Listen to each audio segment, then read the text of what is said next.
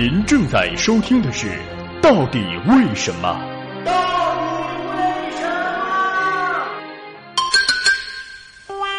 为什么？为什么很多歌手开演唱会会有忘词的情况呢？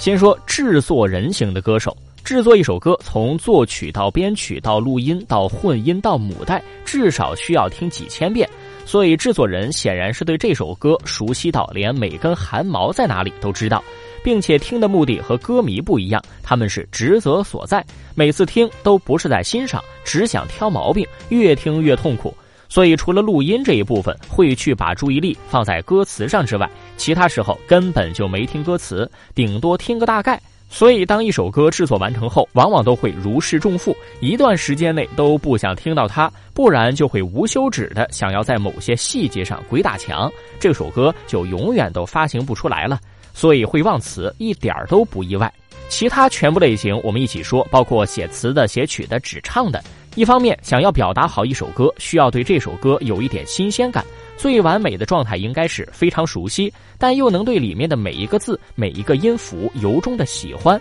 有很强烈的演绎这首作品的动力。熟悉程度达不到这个完美状态的时候，会忘词，这不用多说；而熟悉程度超过这个的时候，会疲了，嘴巴在唱，心里却想今晚要吃什么宵夜，完全是肌肉记忆。但肌肉记忆其实也很危险，一旦卡壳了是回不来的，因为脑子没跟上。而且万一不小心形成了错误的肌肉记忆，就会突然忘记这里该怎么唱，一样也会忘词串词。另外，周华健这种歌很多的人，平时演出通常都只是唱几首，往往选的都是最知名的几首或金歌，而这些歌被唱到快吐了之外，还有大量的歌一年也唱不了几次，到了个人演唱会就要哭了，因为根本背不完呢。这样忘词儿也是难免的。